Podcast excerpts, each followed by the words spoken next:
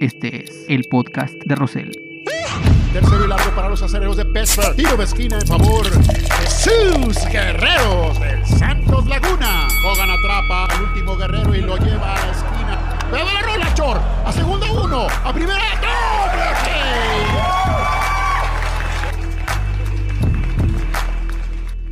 ¿Qué tal? ¿Cómo están? Bienvenidos amigos a este podcast, el episodio 29 del podcast de Rosel. Gracias por estar conmigo. Hoy vamos a platicar de tres temas generalmente y, espero que, me acompañen.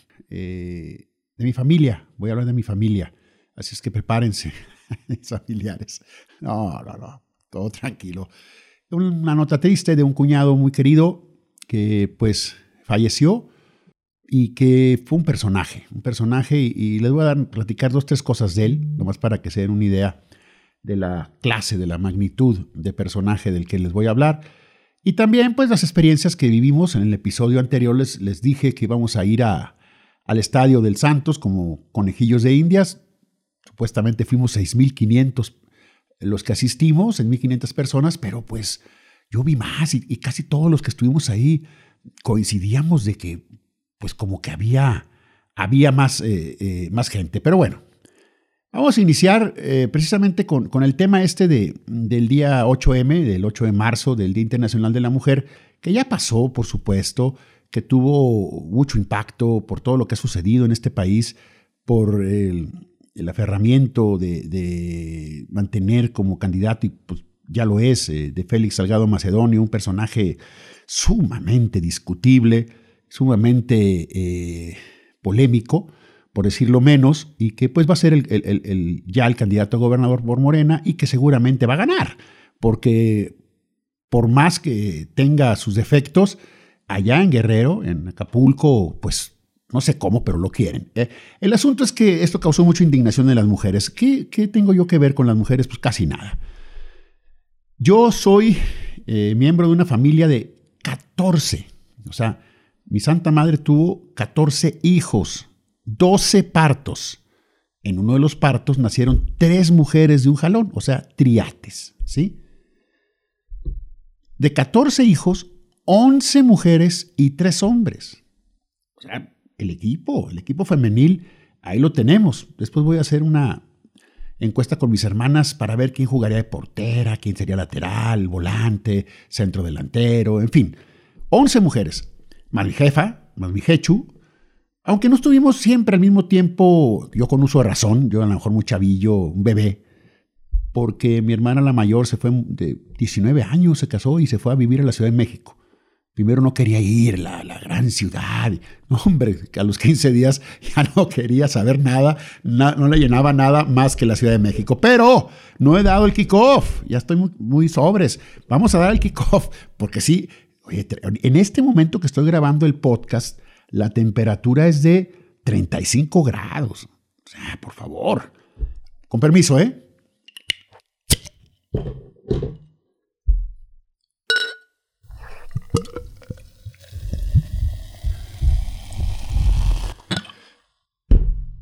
Con su permiso.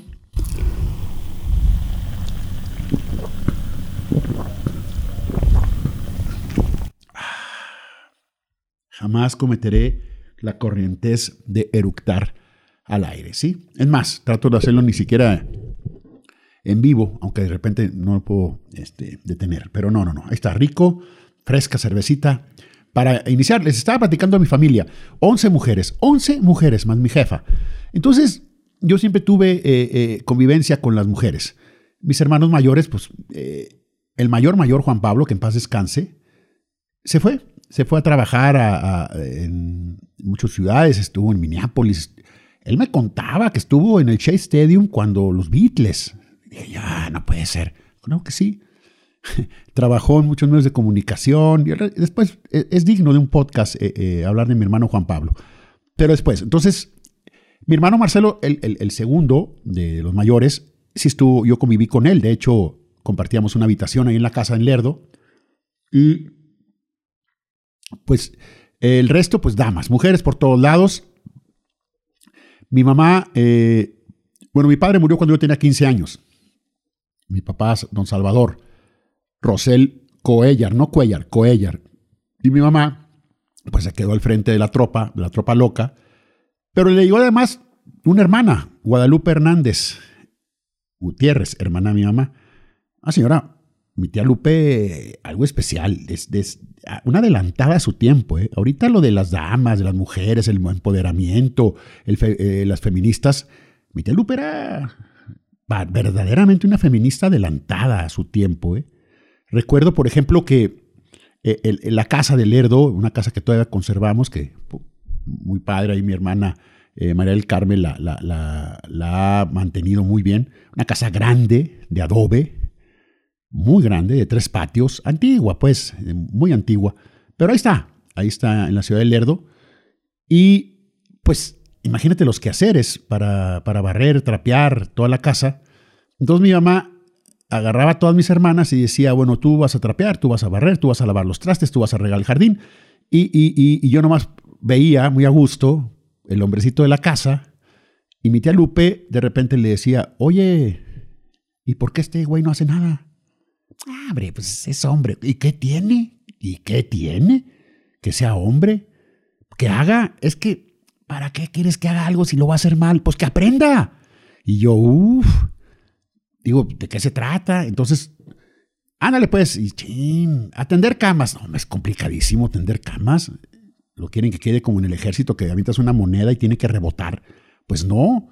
Entonces, mi tía Lupe decía, no importa que sea hombre, es uno más en la familia y tiene que ayudar. Y tiene razón, nomás que en ese momento me caía como patada al hígado que me quisieran involucrar en los quehaceres. Pero así era, así era mi tía, e insisto, además una mujer muy, muy ilustrada, muy... Eh, eh, sabía tantas cosas y, tenía su, forma de ser muy especial.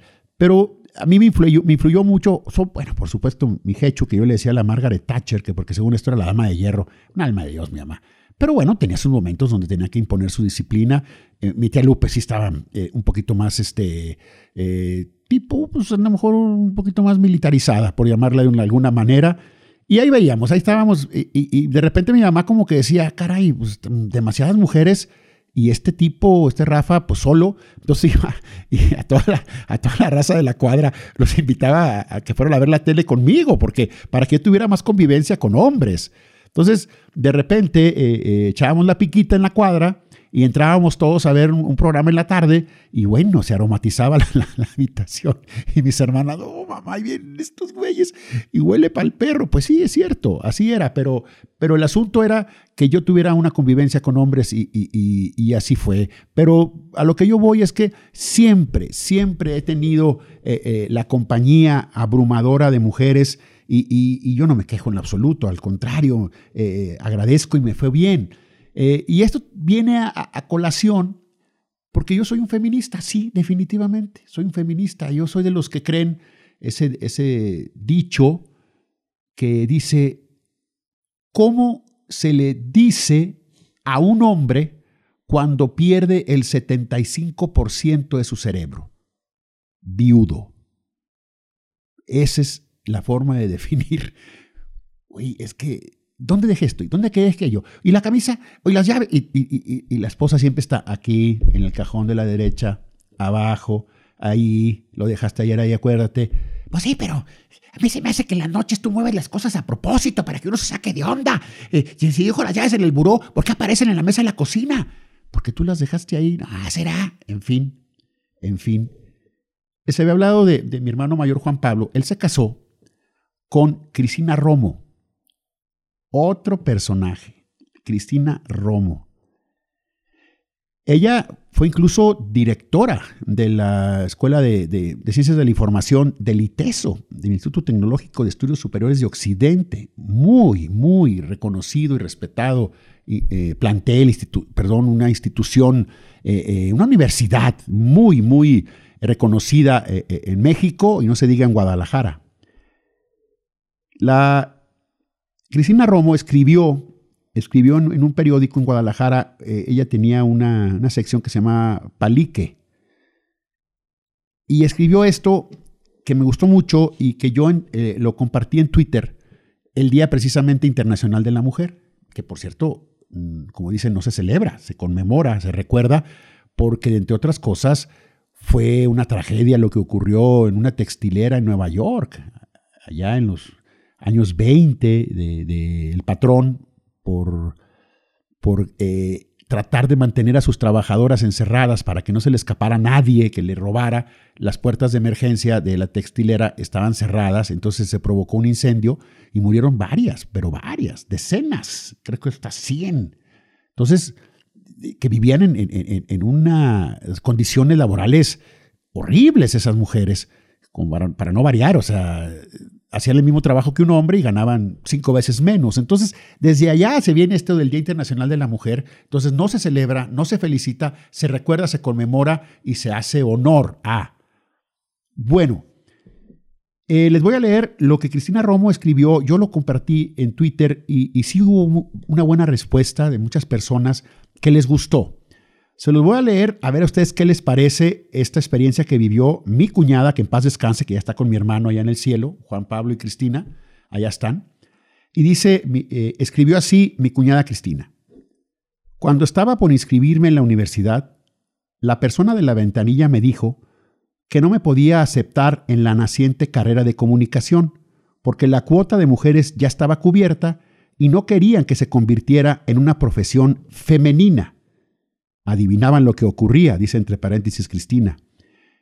Y me urgía a que escogiera alguna otra más adecuada a mi condición de mujer.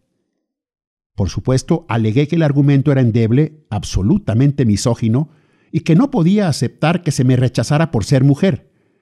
Pedí que nos hicieran exámenes de aptitud, tanto a hombres como a mujeres, y con las capacidades decidieran. No lo hicieron. Mi terquedad e insistencia me permitieron estudiar lo que quedó perfectamente decidido por el rechazo. Si alguna duda tuve en decidir cuál era la carrera que siempre había deseado, la dificultad en la ventanilla me dio seguridad en la elección. Lo más importante de todo es que ahí aprendí que no aceptaría que se me rechazara en nada por ser mujer y al mismo tiempo que no se me concediera por serlo, sino por ser apta, lo único que acepto solo por ser mujer es el amor de mi marido. Tómala. Qué bonito. Qué bonito. Porque aquí es un, es un feminismo eh, ideal. O sea, pedí que nos hicieran exámenes de aptitud, tanto a hombres como a mujeres, y con las capacidades, con las capacidades decidieran. El más apto la persona, no vamos a decir ni el hombre ni la mujer, la persona más apta que sea elegida para el trabajo o en este caso para estudiar la carrera. Y lo único, dice Cristina, lo repito, la, termina este texto, como lo concluye de manera magnífica, lo único que acepto solo por ser mujer es el amor de mi marido. Y no está aquí mostrando esta eh, ¿cómo le llaman? Abnegación. No, simple y sencillamente aceptando el amor de su marido como su marido acepta el amor de su mujer. Y todo mundo igual y todo mundo muy bien. Yo conocí a Cristina, eh, eh, eh, a mi cuñada, escribió libros sobre radio, que era lo que más le gustaba. Una mujer muy inteligente, mi hermano Juan Pablo también muy inteligente. Era, era, era a veces muy complicado platicar con ellos porque te corregían. Mientras más chavo estabas, más coraje te daba. Que no. Es que en la década de los 80, 80, década de los 80. Ah, ¿sí me entiendes? Y, así muchas cosas. Pero después cuando vas creciendo y que tú ya tenías la suerte de verlos a ellos, aceptabas, está bien que me corrijan. Aprendo yo a hablar mejor. Aprendo yo a hablar mejor. Está bien que me corrijan. Y, así fue. Así fue con ellos eh, especiales. No, no es fácil que te caigan muy bien abiertamente personas que, que para empezar, desde que te empiezas a platicar con ellos te das cuenta que son muy, muy, muy inteligentes, mucho más que tú, pero no eran de ninguna manera abusivos con esto, ¿eh? E, eran comprensivos. La verdad, a mi hermano Juan Pablo le gustaban mucho los Beatles, con eso, olvídate, tenía una colección fantástica. Siempre se quejaba porque decía que apenas acababa de comprar, por decirte, todos los discos en, en acetatos y ya salían en CDs Y luego salían en CDs eh, remasterizados. Y luego salió, hombre, y colecciones especiales. Ah, no, mi hermano tenía los, los viniles, luego los cassettes, y luego los CDs, y luego los CDs remasterizados. Y se me gastaba una fortuna comprando la, la colección de The Beatles. A mí me regaló bolsas y bolsas de cassettes de música clásica que le encantaba, un gran conocedor de música clásica. Mi hermano Juan Pablo, hablando ahora, también un hombre sumamente respetuoso de la mujer y aceptando sin mayor problema si una mujer tenía razón, si una mujer estaba exponiendo mejor las cosas, por supuesto que se le daba su lugar. Mi hermano Juan Pablo eh, eh, eh, escribió un libro que se llamaba corrector de estilo. Él leía todo el periódico, el siglo XXI, un periódico que después lo adquirió Milenio, era un periódico con un formato tipo uno más uno, un tabloide, en Guadalajara, y, su trabajo era leerlo todo y al día siguiente decirle a, tal reportero, a tal este, columnista, a tal analista político, en qué se había equivocado, en qué palabra no debía de haber ido ahí, en, no abusar de las comas, en no abusar de los puntos, de los sinónimos, de los adjetivos. Entonces, ese era el trabajo, ¿eh? Un corrector de estilo. Además, mi hermano fue médico homeópata y además un chef espectacular. Mi hermano, mi hermano le pagaban en el periódico por ir a restaurantes a Guadalajara y, calificarlos. Y les daba un tenedor, dos tenedores, tres tenedores, no estrellas, tenedores de, calificación. Entonces, él llegaba y desde la servilleta, que si era una, una tela, esas este, sintéticas, no, ¿cómo te limpias? Desde ahí ya empezaba la crítica y ya no se diga de los alimentos. Escribió un libro que le encargó el, estado de Jalisco, de la comida tradicional. Bueno, eh, empecé con lo de la mujer y estoy terminando con mi hermano Juan Pablo, pero de veras, todo va, todo va este, hilvanándose por lo de Cristina, su señora, que insisto, eh, eh, una feminista, mi tía Lupe, una adelantada total a su época del feminismo, mi mamá muy lista, muy lista también en lo suyo, una ama de casa total, una ama de casa, pero si subiera una calificación sería Maradona o Pelé de amas de casa, mi mamá. Qué bárbara, qué manera. Imagínate 14 hijos y 3 de un jalón. ¿Cómo le hacía? ¿Cómo le hacía para empezar? Para que todos, todos los hijos de doña Mariquita, como le decían a mi mamá, María Hernández de Rosel, éramos 14. Nadie jamás sintió que era querido más o menos que el otro. Repartía el amor exacto en 14 personas. Exacto. No, verdaderamente una maravilla. Entonces, a las mujeres de mi casa, a las mujeres con las que yo crecí, a mis hermanas, pues le dedico este momentito, ellas todas, eh, también mujeres extremadamente normales, inteligentes, y que siguieron pues prácticamente lo que mi mamá les, les, propuso, por decirlo así, dedicarse a su casa, que, no está mal, no está mal, porque han hecho gente de bien. O sea, ellas no estudiaron, la mayoría no estudió una, una carrera universitaria, mi hermana Mónica sí, por ejemplo, pero los hijos de ellas y las hijas de ellas sí, porque ellas se, dedicaron a, mantener un hogar y, lo hacen muy bien, muy bien, definitivamente. Y, ahí sí, este, insisto, me quito, me quito el sombrero, ¿no? Entonces, eh, a las mujeres en su Día Internacional, yo que eh, me decían bendito entre las mujeres, pues sí, la verdad, así fue. Entonces, saludos a mis hermanas y a todas las mujeres. Eh, sobre todo ahora que, ya pasó el Día Internacional de la Mujer, pero que, hay que mantener este asunto, hay que mantener este asunto. Y si los hombres creemos que somos más inteligentes que las mujeres, desde ahí ya estamos mal. Aprendamos a convivir con ellas y dejémosles, dejémosles que opinen y decidan. Normalmente tienen la razón, normalmente tienen la razón.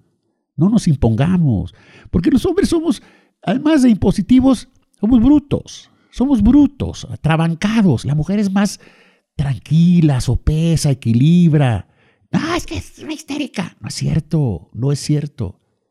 Honor a quien honor merece, a las señoras, a las mujeres, a las niñas, a las ancianas, a todas las mujeres de este México y del mundo, mis respetos y mi eh, cariño. Vamos a cambiar de tema. Fíjense que ahora que ando en este podcast hablando mucho de la familia, eh, lamentablemente eh, un cuñado, el esposo de mi hermana la mayor, Eduardo Ramírez Favela, acaba de fallecer. Ya tenía problemas de salud, pasaba de los 80 años.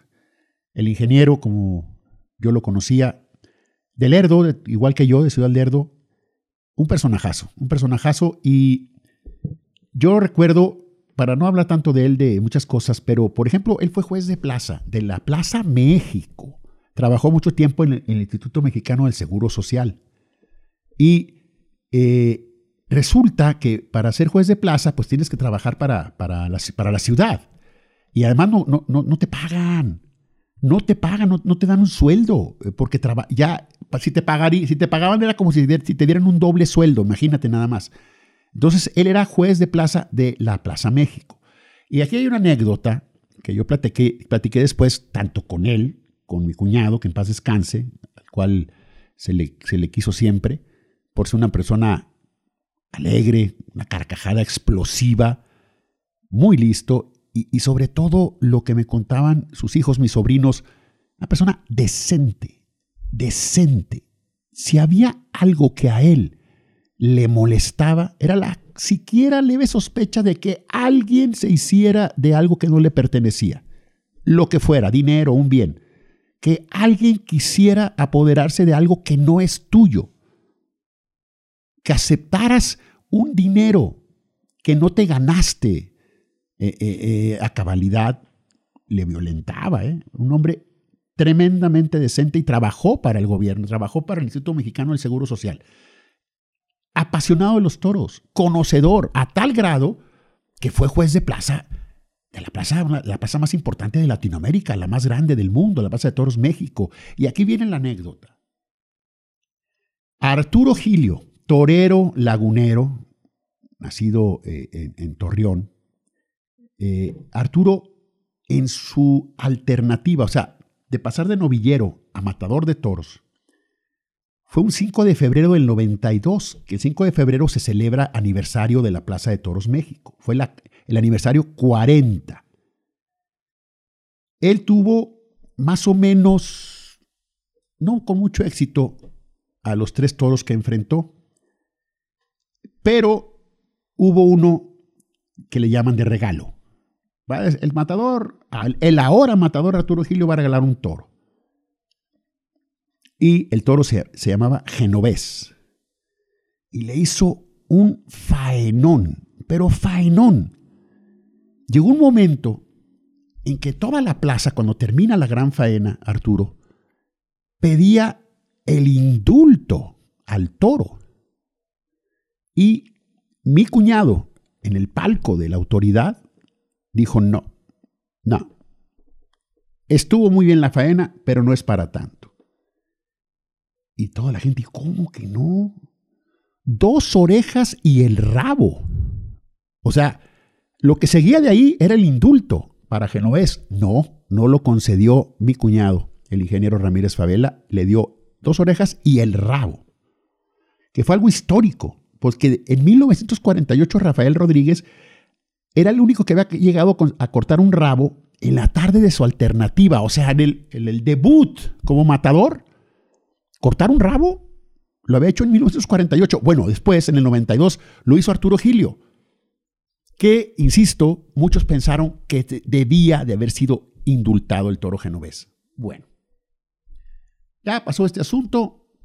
Cada Navidad venía ah, eh, eh, mi cuñado Lalo, llegaba Lerdo, su, ciudad, su, ciudad, su pueblo, y se llegaba a saludar ahí en la casa, se quedaba ahí en la casa con, con mi mamá y con nosotros y los iba y salía caminando a ver a sus amigos de, hace mucho tiempo, se iba a la plaza a, comprar el periódico, ahí lo leía, se topaba siempre con alguien, platicaban y después llegaba después de cuatro o cinco horas de caminar por todo, ahora sí lo, más cercano a la casa, obvio, pero pues todo lerdo, y, llegaba y era así, él así era feliz, Lalo. Entonces en una ocasión le dije, oye Lalo, ¿Y por qué no le diste el indulto a, Arturo Gil? Hombre, pues él, pues lagunero, hombre, imagínate indultar. Dijo, no, no, es que tú no sabes lo que necesita un toro para que sea indultado. Es como un juego perfecto de béisbol. e, e, es una cosa realmente que si sigues estrictamente las reglas de la tauromaquia, es, es casi, casi imposible, pero se ha dado. Y yo no le vi las cualidades completas a ese toro, le vi muchas, pero no completas. Y, y después dije, bueno, está bien, así ha de haber quedado Arturo, pensé yo.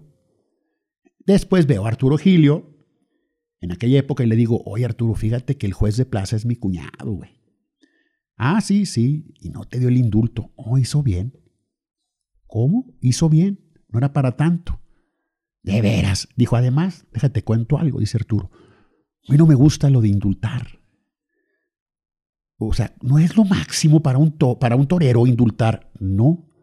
Porque al día siguiente los periódicos hablan del toro, de las cualidades del toro, y no del matador, y no del torero, no del que estuvo ahí también junto con el toro, pues arriesgando la vida, ¿no? Un animal de 500 kilos, tú lo estás toreando en, una labor eh, extenuante para lograr una faena maravillosa, y resulta que el que se lleva los titulares es el toro.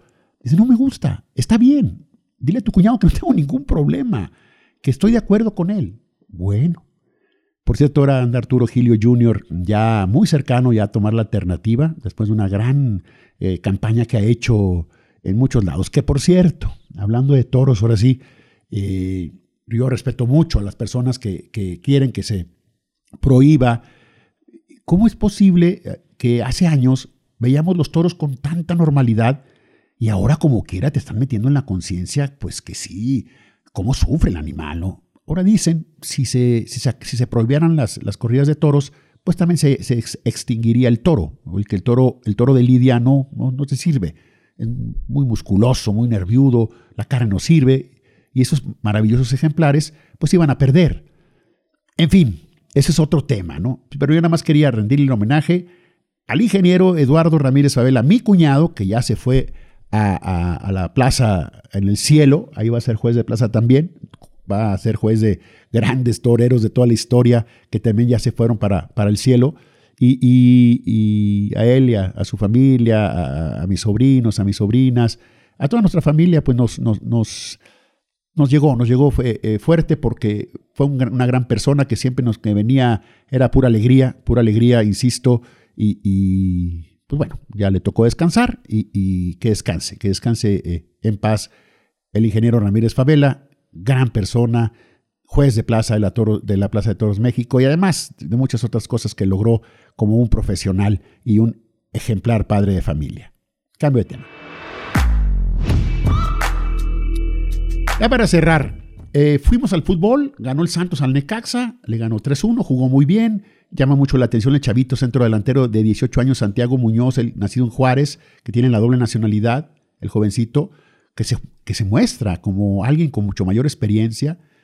Y estábamos ahí, eh, después de un año, un año, pudimos volver al estadio y no, no fueron las 10 mil o 12 mil personas que pensé, pensaba iban a ir. Según la, la cifra oficial, 6.500. Pero luego eh, el, municipio de Torreón dijo que no, que eran como 11 mil. Yo no sé. Eh, se veían más de, 6.500, pero todos con nuestro tapaboca, todos hicimos caso estrictamente en el estadio. Permanentemente mi amigo Miguel Samaniego, mejor conocido como el Metras, que lo tenía yo a metro y medio hacia mi derecha, estuvo continuamente diciendo a la persona que sea sorprendida sin su cubrebocas será sacada del estadio. Y, y, hubo dos o tres personas que los tuvieron que sacar del estadio porque de plano o no traían cubrebocas o no se lo querían poner. Obvio, se lo quitaban para tomarle a su, a su bebida favorita y para comer unas papitas o lo que fuera. Pero eh, eh, había tomas continuamente en la tribuna y se veían en las pantallas la gente con su cubrebocas y, y si se veía que lo traían muy bien puesto, se les aplaudía y se les decía muy bien y, nos la pasamos bien. Fue una buena tarde. Además el equipo ganó. La idea era que después, después de ese, del partido, que fue un domingo, pues, lunes, martes, miércoles, jueves, según esto, hasta el momento y creo que ya pasó el peligro, aunque no soy un experto, no ha habido ningún aumento eh, eh, en los contagios que se le tenga que eh, responsabilizar al partido, a, la que la gente que fuimos al estadio. Y acaba de anunciar otra vez el, el, gobernador Riquelme que el siguiente partido del Santos, que es el 21 de marzo, recibiendo... Ay, güey, ¿quién viene? Ya se me fue la onda. Uh, a León, a León, a León, al campeón, al campeón que ahorita anda, mal, el, León es un león desdentado, esos de, circo, de rancho, que, tristeza, que qué bueno que provieron esos eh, eh, los animales en los circos, los que estaban maltratados. Yo también tengo un tema para eso de los circos, que si hubiera circos popov, o sea, circos pirurri, circos fifís, que el animal no hiciera nada, que naciera en cautiverio para que no extrañara la selva ni nada bien cuidadito, pero bien cuidadito, en, celdas refriger, refrigeradas, bueno, jaulas, y, y, que lo único que fuera era montar un... Yo me acuerdo de Chavito, ya me cambié de tema, pero yo me acuerdo de Chavito, cuando llegaba el circo a la ciudad, al Lerdo, al pueblo, montaban un zoológico gratis. Y tú ibas y veías por primera vez en tu vida un hipopótamo, un león, un camello, una cebra, un elefante. ¡Ay, güey! De chavillo, ¿cómo es posible? Y con eso quedabas, bueno, era gratis. No deberían de hacer suertes, que ya sabemos que eso es, torturante. No. ¿Quieres ir al circo a ver un animal? Sí, va a ser un animal en cautiverio, bien cuidado y que siempre lo estén supervisando. Y a continuación un león. Y el león, que se pase, que no brinque, que nada. Ah, mira un león, ya se va otra vez a su jaula. Ahora sacamos una cebra. Yo estoy a favor de eso. Pero bueno, yo estaba hablando de León, de León, de, del equipo de fútbol que va a venir el 21 de marzo a jugar contra el Santos y que va a haber otra vez público. Vamos a volver a portarnos bien para que siga habiendo público. Ya se presentó el equipo de básquetbol Toros de Torreón, que va a jugar en la Liga de Chihuahua, pero como invitado, que ya lo ha hecho. Ya se presentó en el Auditorio Municipal con muchísimo mejor equipo que otras temporadas. Ya inició ganando. Es buen equipo. Trae a dos o tres seleccionados nacionales. Es otro equipo, ¿eh? el de básquet Toros de Torreón.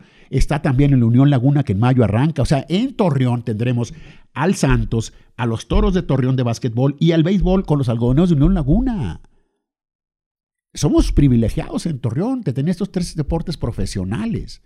También, por supuesto, está el buen nivel de fútbol americano colegial con el TEC de Monterrey, donde el chavo Wong, un acerero de corazón, es el nuevo coach, el que jugó en la NFL Europa. El, Juan Antonio Wong es el nuevo coach. Entonces, tenemos todos esos deportes aquí en Torreón.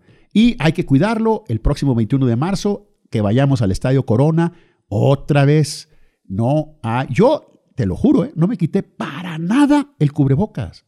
Al final tuve un programa de, de, de, radio, estábamos, por cierto, que mendigo, que pinche aire helado, porque es lo que tiene el corona, es traicionero, llegas y, ah, está riquísimo el, el, el clima y después empieza un aire helado, ¿eh?